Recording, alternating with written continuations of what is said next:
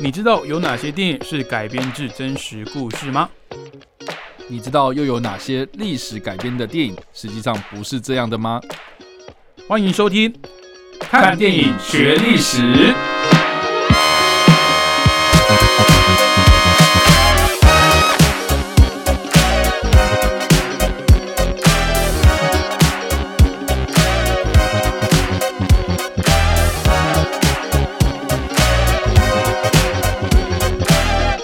Hello，各位听众朋友，大家早，欢迎继续收听汉声广播电台。您现在收听的节目是《看电影学历史》。那这个节目由伟杰跟叉叉 Y 所共同主持。节目的内容呢，主要就是从历史上的一些真实的事件，不管是战争还是重要的事件哦，去找出相关的影视作品来跟大家做介绍跟分享。那我们欢迎我们的共同主持人叉叉 Y。嗨，大家好，我是叉叉 Y。好，那这个感觉快要变成这个节目的。传统啊，传统就是每到我们第四周哦，这个每个月第四集，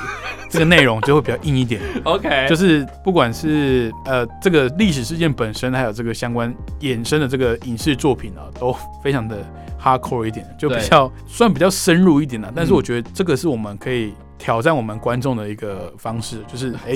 不管是在历史的知识上面，你可能都不知道世界上有发生过这件事情，或者是根本就不知道这部电影的存在。但其实它的电影本身的评价，或者是在影评啊，或者是整体影史上的发展的地位是非常的重要，或者是非常的知名的。那我们可以去再做深入的介绍，哪怕是像我。我敢说，我是一个爱看电影的人，但是可能都听过这些作品，但是没看过，或者是根本不知道这些作品，但是它其实很很知名。嗯哼，好，那我们今天要介绍的历史事件呢，来自一九九九年三月二十四号的科索沃战争。哦，那比起我们节目之前介绍到的战事呢，其实是比较接近一点的。因为接近一点，因为以前动不动就是一战、二战。哦哦，你是说时间比较接近？我还以为你是说什么调性啊？哦，没有没有没有没有没有，还还是还是很硬啊。但是 OK，我觉得至少是像一九九九年，这个是可能大部分的听众都已经有可能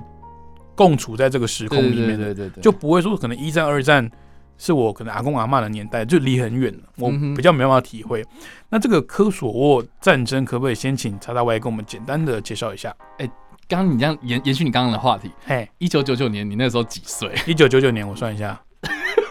六岁半。六岁半？对啊，我九三的。OK，我我八三，我八十二年次的。哦，那我我是一九八七嘛，哦，所以我十二岁，哎，差不多。天哪，你七十六的嘛？对的，我七六。嗯，好，哎，等下我们在为什么要在节目上透露自己的年龄？好，Anyway，等下再回来。科索沃这个地方呢，它是在南斯拉夫啦，哈，就是我们一般所熟知的这个巴尔干半岛这个区域，就是一直都蛮乱的。对，没错。哎，讲到巴尔干半岛，大家应该在这个历史课哦，就是或是这个讲到第一次世界大战，一定都听过一个名词，就是所谓的欧洲火药库。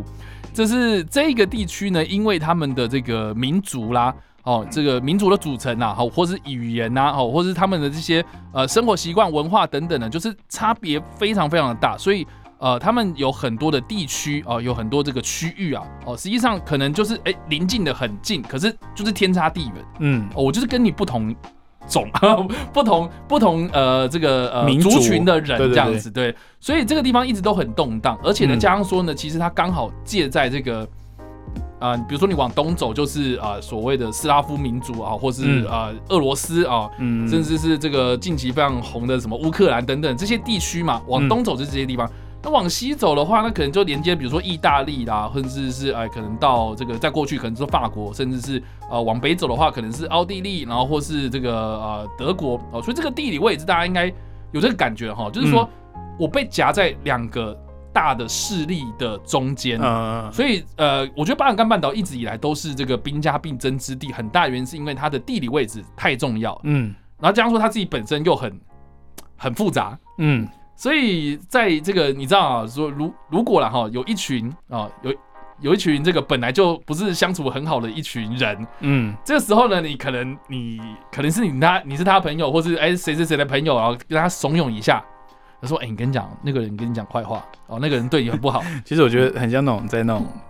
小团体有没有地下地下那种 KTV 或酒吧啊？对，类似 就是其实大家进进去里面其实。就是来舒压的，所以我我来自各种不同地方，可能脾气也不是很好。结果在那个这么复杂环境里面，我可能跟你咬个耳朵，或者说不小心挤到你，撞到你一下，哎，就打起来了。你你要干什么？这样 对，就打起来了。然后你我就把他这样讲我等等，所以这其实就是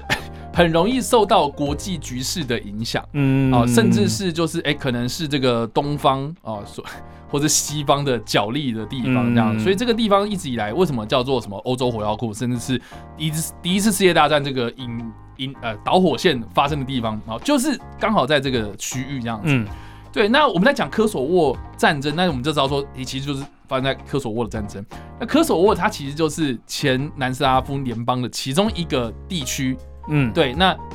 那这个地方，我们就要开始，就是帮大家再把时间的维度再再扩大一点。就是说，我们今天不是，我们虽然是讲这个科索沃战争啊，但是呢，我觉得我们要稍微了解一下，就是这个地区的时空背景，我觉得才会比较好去切入到这场战争为什么会发生哦。要不然，其实你要讲战争的过程，你要讲战争是谁打谁哦，其实这很简单，你就网络上找一定都找得到。嗯，对。但是我觉得这个时空背景大家要稍微了解一下。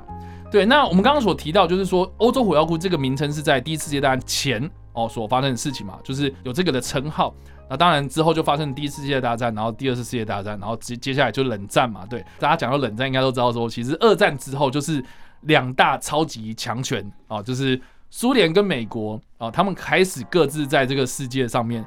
拉自己的兄弟，嗯啊，所以就是有产生了什么共产阵营跟民主阵营嘛，嗯啊，我们也可以大致分成是东方阵营跟西方阵营。是，那刚好南斯拉夫好巧不巧，就是被这个苏联所影响啊，所控制。他们虽然是在这个呃冷战期间不投靠任何一方，嗯，但是他们在这个所谓组建的一个所谓的不结盟运动。然后颁布了新的宪法，然后把这个原本分裂的这个地区，然后统一起来，然后变成是一个所谓的南斯拉夫联邦。OK，那在这个全名叫做这个南斯拉夫社会主义联邦共和国。那从这个字面上看起来，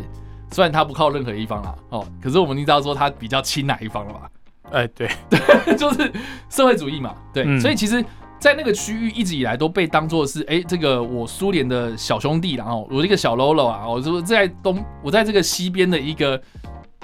你要说你要说附属嘛，或者什么，就是关系比较密切的一个地区这样子。那我觉得这个地方就是越来越有趣的，就是说呢，OK，那在冷战时期，虽然苏联跟美国他们是互相的竞争，可是在这个苏联老大哥的撑腰之下呢，哎，其实相较之下，南斯拉夫还比较团结。就说，哎，我们有一个共同的目标，我们国家是根据在这个呃苏联的这个社会主义底下啊所建构出来这个国家嘛。可是当这个苏联解体之后，也就是在一九九一年苏联解体之后，嗯，这个东欧啦，哦，甚至是我们刚刚所提到的这个巴尔干半岛这个地方哦，哦，就开始出现了这个民族意识啊，我们要独立呀，我们开始就是渐渐的呃有一些这个独立势力的崛起了这样子，所以其实。南斯拉夫联邦啊，在一九九二年，也就是苏联解体的隔一年哦，他们也随之的解体了，嗯，哦，就跟着解体了，所以就解体成这个各个不同的国家。对，那这个时候呢，我就要跟大家讲，就是说，哎，有一个非常好的口诀，哦，有一个非常好的口诀，这个叉叉 Y 的历史小教师，哎，口诀吗？对，这个口诀呢，就是从一到八，哎，就跟那个高雄的路一样。OK，然后哎，对，高雄路是一到十，一到十嘛，但是我们这边一到八，OK，就是一个，就是南斯拉夫有一个很有趣的口诀，叫做一个国家，两种文字，三种语言，四种宗教，五种民族，六个共和国，七个邻国，跟八个政治实体。大家大家懂意思吗？就是说这个地方太复杂了，复杂到就是哎有八个政治实体，但是你只有你只有六个共和国，所以你知道南斯拉夫。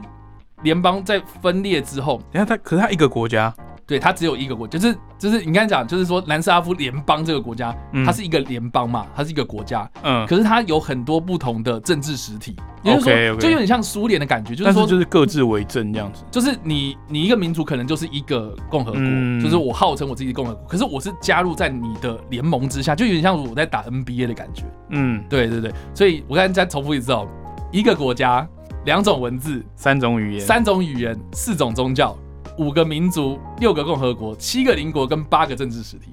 所以你知道这个很复杂了吧？嗯，虽然哈，其实我我们回顾历史啊，就是说，当这个南斯拉夫联邦解体之后，可想而知，就是这个地方就开始有陆陆续续的战争。从一九九零年开始，这个呃斯洛维尼亚它就是办了一个独立公投开始，嗯哦，就有一个非常著名的十日战争，就打了十天这样子。嗯哦，说哎、你怎么可以，你怎么可以独立啦？哦，嗯所以我就打你啊，十日战争。然后结果呢，在一九九一年六月的时候呢，他们正式独立啊。这个时候呢，呃，这个德国就承认了这个斯洛维尼亚这个地区。嗯，接下来呢，哦，就是有很多我们可能在世足上面看到了一些国家，比如说克罗埃西亚，哇塞，这个一定有看过啊，就是那种方格的那个旗子嘛，哈。对，呃，他在一九九一年的时候也办了一个独立公投，然后就发生了克克罗埃西亚战争。所以通常都是你看他们办独立公投，然后结果哎、这个独立事件发生了，然后结果就发生了战争这样。所以从斯洛文尼亚开始，哦，从一九九零年开始，然后就隔年一九九一，然后一九九一年就爆发了克罗埃西亚，然后呃一九九一年还有爆发了北马其顿的独立事件，然后还有一九九二年的现在的波赫，也就是波士尼亚与赫塞哥维纳 这个地方嗯。啊，一九九二年，然后还有一九九二年的塞族共和国，也就是这个塞尔维亚哦这个地方，然后接下来进入到两千年，还有哦哦，就是在二零零六年的这个呃蒙特内哥罗啊，他们举办了公投，但是这个是相较之下比较稳定的状况，就是他们嗯办了公投，还正式的独立了，然后没有发生战争。OK，结果到了这个二零零八年哦，科索沃他们就是宣告独立，然后发生了科索沃战争。所以其实我们今天所讲到的一九九九年的这个呃科索沃战争啊，哦，其实是发生在他们真正宣告独立之前，很久之前，他们推动这个独立运动已经很久了。就是已经可能九年、十年以前就已经对才应该说从那个时候就有在酝酿，对对对对，但是其实到二零零八年才正式的宣布独立。对对对对，所以其实你知道啊，这个南斯拉夫哦，他们呃现在有这几个国家哦，嗯。虽然就是早独立，然后发生了很多很激烈的东西，可是相较之下，就是越早独立就越稳定。哦。就目前为止啊，是，所以你现在看到什么克罗埃西亚他们会去比世足，你有听过说什么他们的比世足，然后他们要担心他们家园在打仗吗？好像没有，没有嘛，就是相较之下比较稳定，然后甚至是你看嗯《权力游戏》去克罗埃西亚拍啊，啊，对啊，所以其实我觉得，呃，南斯拉夫到目前为止，他们渐渐慢慢有变得比较好。可是你想想看哦，一九九九年我们现在讲的这个历史事件，在可能跨到这个冷战结束之后，可能一九九零之初哦，一九九零年代之初，我、那个时候南斯拉夫真的是一个非常恐怖而且非常混乱的地方，就跟现在可能中东啦、哪里一样。嗯，所以呃，大概这个时代背景就是这个样子啊。这边跟大家稍微介绍一下 我已经失去了那个啊，聚焦了吗？对，因为因为 他们，我我我我应该这样讲啊。其实我们嗯读历史，除了这个年份之外啊，还有这个名字，我觉得也是一个大家很头痛的地方。啊因为像，尤其是像这个，刚好就是巴尔干半岛这个地方哦，它有一些什么什么尼亚啊，什么什么什么克罗埃西亚，有没有？就就这种。当然，这个是音译的关系，可是因为他们在翻译上面，这个很多呃字哦，嗯，又不是我们平常会 会去使用到的字，所以在在记这个各国的这个地名啊，还有什么时间时间点谁独立，我想大家对于这个历史都有一个共同很不好的回忆，就是时间跟这个地点，然后还有这呃个地地名，有时候 有时候很难连结啊。对，但是我们可以知道的是，巴尔干半岛这个地方呢，从从以前啊，不管是他们的这个民族的分布啊，还有他们可能国家的里面的一些文字语言，各个联邦里面的可能政治实体又嗯，各自为政，然后可能宗教啊、民族，还有刚刚讲到的一些文化上面都有各自的差异。哦，那我们刚刚有举了一个可能比较嗯平易近人的举例，就是在一个 一气氛已经不是很好的地方，又聚集一些可能脾气本来原本就不是那么好的人，那其实擦枪走火是很容易的哦。没错，好，那这个科索沃战争啊，那叉叉 Y 有什么推荐的影视作品给我们听众朋友吗？那我们刚刚所提到的就是有关于就是南斯拉夫这个非常混乱的局势嘛，然后嗯我我非常的推荐一部电影叫做《地下社会》，地下社会，对，听起来好像什么黑帮电影，是不是？地下社会，为它的那个嗯，片名的直译就是 underground，对，就是地下的东西这样。嗯对，我觉得这部电影很有趣，是因为呃，这部电影是瓜吉推荐我看的。哦，对，我觉得是你知道，上班不要看的那位瓜子，就是台北邱邱毅 A K A 台北市议员邱邱毅威杰，对，就是他。不是议员变成是副副副 title 是不是？因为对，就是我我我印象非常深刻，就是他嗯当时就是我我问他，你人生当中几部你觉得最好看，或是影响你最最最深的电影？推的这样，对，然后他就是二话不说，他直接推荐我《地下社会》。我想就我在想说，哎、怎么出乎我预料？你讲了一个我完全不知道的电影，这样，就是你当当下也没有 不知我完全，我完全不知道这部片。OK，然后他就说，然后我就问他说，哎、这部片在讲什么啊？他就开始跟我讲这部片的故事，这样。嗯嗯那这部片的故事其实是在讲说，呃，这部片呃的主角他是发生在这个，就就是他的故事的主角是生活在第二次世界大战之前的一个呃南斯拉夫的一个居民这样子。嗯对，那这个这个这个男主角呢，他因为哦这个经历了呃世界大战嘛，哦，所以他就觉得说啊，我我要保护我自己的家人，或者我保护我自己的亲朋好友，所以他在他自己家里面的呃地下地下室，然后呃他嗯这样，他就在他们家自己的地下室，然后就开始。呃，窝藏这些就是我我的这些呃亲朋好友，我身边的朋友这样子，嗯然后就就是啊、呃这个地下室就越越扩越大，越扩越大，然后变成是一个小型的社会了这样。哦，就是有点像是我原本只是有一种类似收容所嘛，啊，对，有点像收容就是所。我要躲战乱呐，对对我要躲战乱，然后来要提供一个庇护所，然后让大家来躲这个地方。结果反而这边变成一个小的群体这样子。，对，结果哎，没想到这个二次大战结束之后，外面还是持续的动荡嘛。哎，所以这个男主角他就故意的跟这些人讲说，哦，战争还没有结束，所以导致就是这个地下社会里面所有的人都都以为地上还地地上还在发生战争，嗯。可是殊不知二战已经结束很久了，嗯。但是他们就一直以为二战还是持续在打，然后而且呢，他们这个我觉得这个设定还蛮有趣，就是说他们维持这个地下社会的经济来源。嗯。哦、就是呃里面的其中一个人他们会去跟外面的人啊、这个这个谈生意。然后说、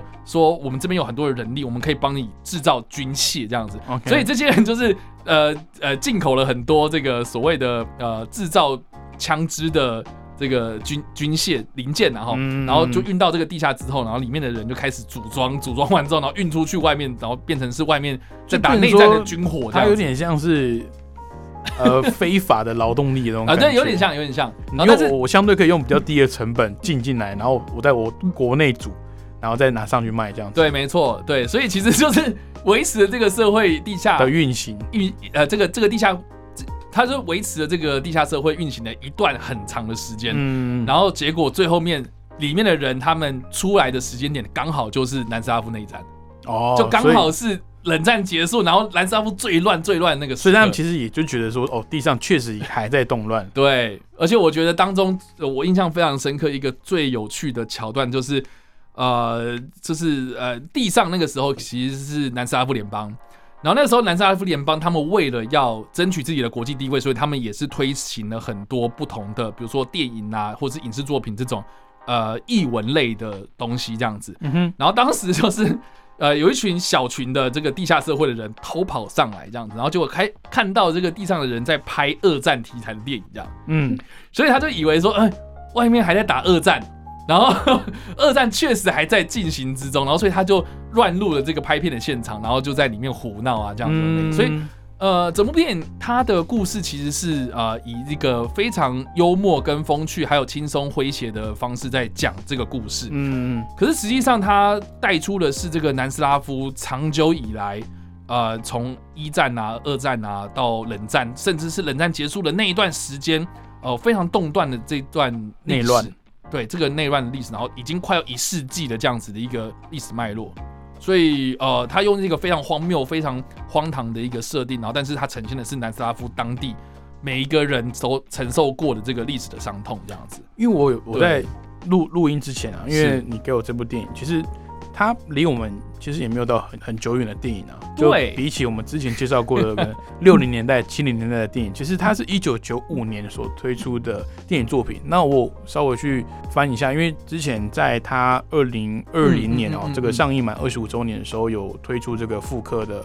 呃这个数位修复，数位数位，的重置这样子。嗯，那我去看那个预告片，其实它的它的风格有一点，就是有点那种乌托邦的感觉，有，感觉这个导演是想要呈现，就是这个地下社会，感觉好像是他心目中才向往的那个样子，对，而且他的呈现的风格，其实感觉里面地下世界的人就是在嗯享受当下，嗯哼嗯哼，我我可能就是战乱啊，然后我颠沛流离来到这个地方，可是我尽可能的去让我的生活过得不敢说多滋润，但是至少我是开心的。嗯，就是可能他们在地下世界里面的一些胡闹啊，或者是在玩啊，就是它里面的一些风格的呈现是比较有点嗯，该怎么说，就是颠覆我的想象，因为我第一开始看到这个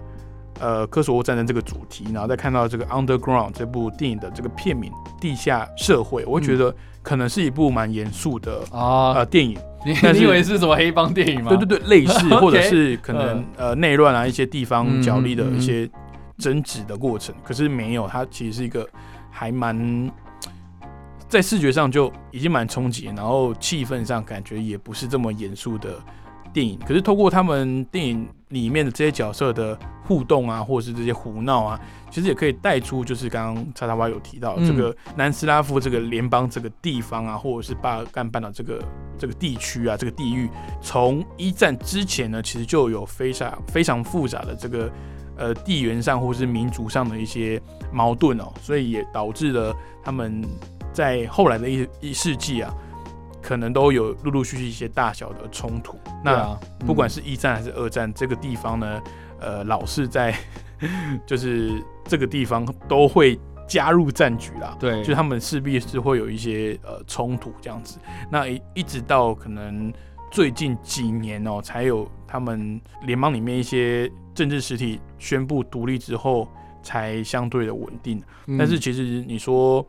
政治实体宣布独立，那个只是一个政治的手段而已，你不太可能轻易的去抹除在当地的民众啊，或者是一些尤其是中壮年的人，因为他们可能年轻的时候那个地方就已经不太平静了。对，今天不会说我今天宣布独立之后就就没事了，我我们独立了，不要再闹了，不会啊，那些可能长久以来的一些矛盾，可能还是会存在在他们的国家里面哦。对啊，而且你刚刚讲到啊，这部片复刻版嘛，啊、我就是后来也在这个电影院里面看，我真的是看了非常的感动啊。很感动的原因是因为这部片的片长非常的长，这样。哦，是的假的？他他片长多长？这部片在呃，我那时候看大概是一百六十七分钟啊，一百六十七分钟，所以将近三个将近三个小时。快要三个小时。嗯，嗯，但但是这个据这个导演自己 他说的，他有刀剪版是不是？他说他自己的原始最初的版本啊、啊是三百二十分钟，五小时多嘛。嗯，对，就这 是当那个正义联盟在拍的。Anyway，对，总之就是这个导演呢，他是塞尔维亚人哦，但是呃，他是生活在这个塞拉耶佛，也就是呃波赫这个地方。塞拉耶佛是现在波赫的首都嘛，哦，但是嗯这个区域呢，其实是这个波斯尼亚人为主这样子，嗯所以呃应该说塞尔维亚人在这里拍电影，所以其实引发了很多争议哦，嗯就是说。你今天是用塞尔维亚人的呃呃这个这个主观视角来看这场战争啊、或是你用这个比较主流的意识，然后来看这整起历史的这个事件哦，然后整个历史的脉络会不会有失公允啊？这样子、嗯哦，所以其实呃这部片。地下社会在一九九五年那个时候推出的时候呢，其实南斯拉夫联邦是还在的哦，嗯嗯嗯，它不是完完全全已经像现在一样没了这样子，对，是这个国家还在，嗯。所以他做 他拍这部电影呢、他其实有一点点像是就是呼吁说啊，我们民族要啊和谐相处啦，哈，我们要大家就是呃和气啊，哦，就是嗯。好好的相处啊，要要要要这个相亲相爱哦，等等的这样子那种有点用这种这种呼吁式的方式在传达这样的理念的时候呢，很多人就觉得他很矫情，这样。OK，就是说，哎、你怎么可以就是用主流的意识，然后来忽略掉我们这些哦弱小民族，相较之下比较少数的人的权益这样子啊。哦，所以很多人就是说，呃，这个地下社会刚刚推出来的时候，其实对南沙夫人来讲是非常的不满的。嗯，他们他们觉得说你怎么可以？你凭什么？好像你代表我们的声音那种。对对对，就有点像我我觉得这个比喻啦，虽然我不知道这样恰不恰当，但是大家可以稍微就是想一下，就是说，假设今天有一个什么，哎，就是讲普通话的电影，然后说我今天代表台湾的文化。嗯，那这个时候是不是会有一些，比如说客家人啊，或是这个呃原住民语的人，对他们就会，当然相较之下，台湾不会那么的激烈，但是有些人他们可能会有一些立场的反对，站在比较对立面的嘛，对，所以其实呃南斯拉夫这么复杂的一个状况之下呢，当然就是会有很多人就是开始提出这样的质疑这样子，但是不管怎么样，就是地下社会这部片它在当时推出之后呢，就。啊，获得了国际上很多人的支持啊，包括了他也获得了坎城影展当年的金棕榈奖，也就是最佳影片。所以呃，这个导演他后来呃，他其实对于什么政治啊哦什么的立场，他其实是一直都没有表明的很明确，就是说哦，我我我只是单纯拍电影一个人，对，所以他没有做太多的评论哦。但是很多的纷纷扰扰在这部片推出之后呢，哦，甚至是这个实际上的南斯拉夫在后来也。分裂的嘛，哦，所以所以哎，这个这这个，我们后来再回头看看这一个电影，或是让我们看看这个历史，其实我觉得相较之下还蛮讽刺。OK，对啊，就是说，哎，那时候真的你死我我，结果只要现在大家真的那么在乎这件事情吗？也是也是各自为家。对啊，而且再回头看看地下社会他所说的这东西，你就会知道说他的重点其实在摆放在人的故事身上嘛。嗯，就是说这些人在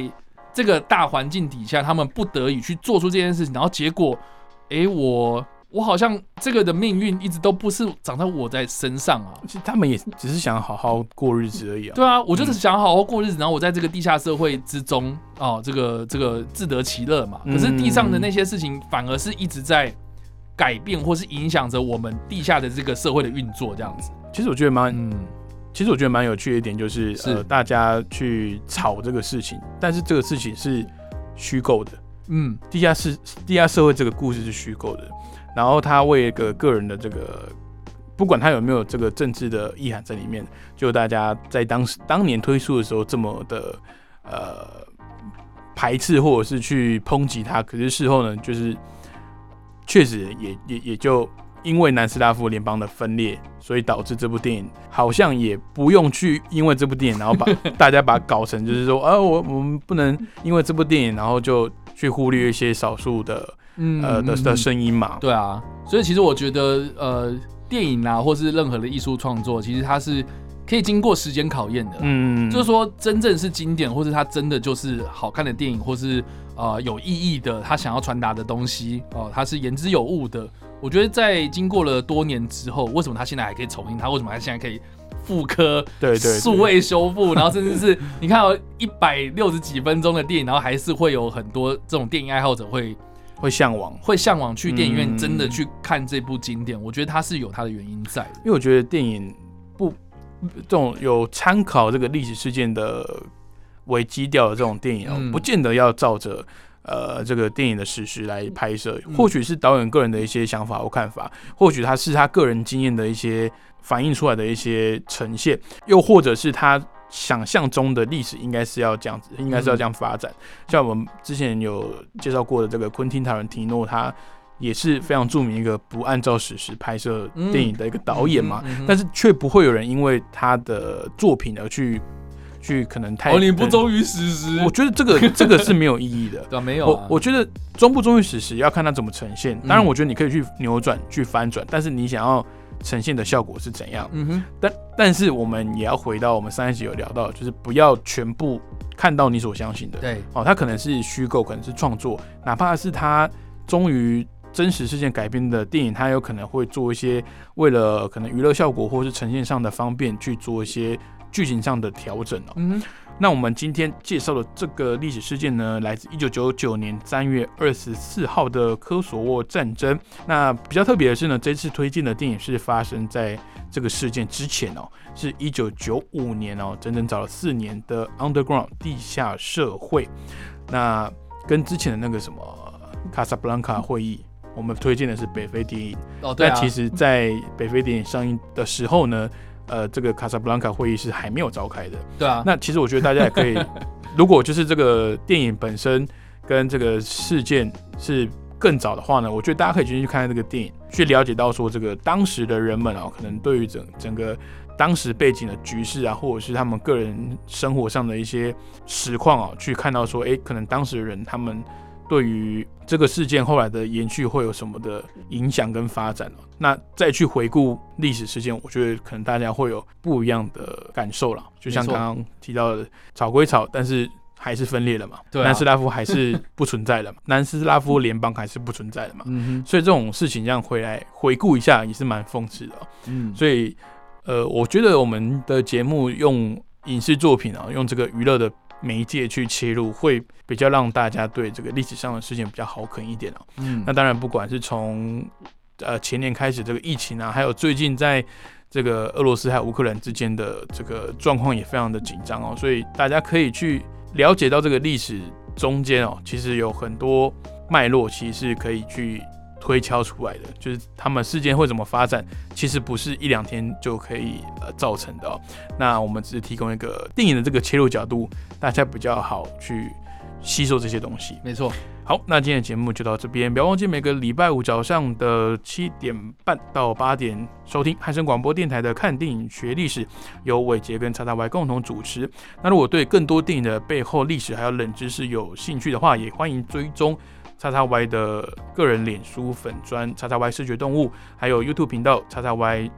跟你看电影，还有他个人的 IG 跟 Pocket 节目也会定时的更新一些近期的影评，还有这个影视消息。大家有兴趣的话，也欢迎追踪喽。那我们下个礼拜再见，拜拜，拜。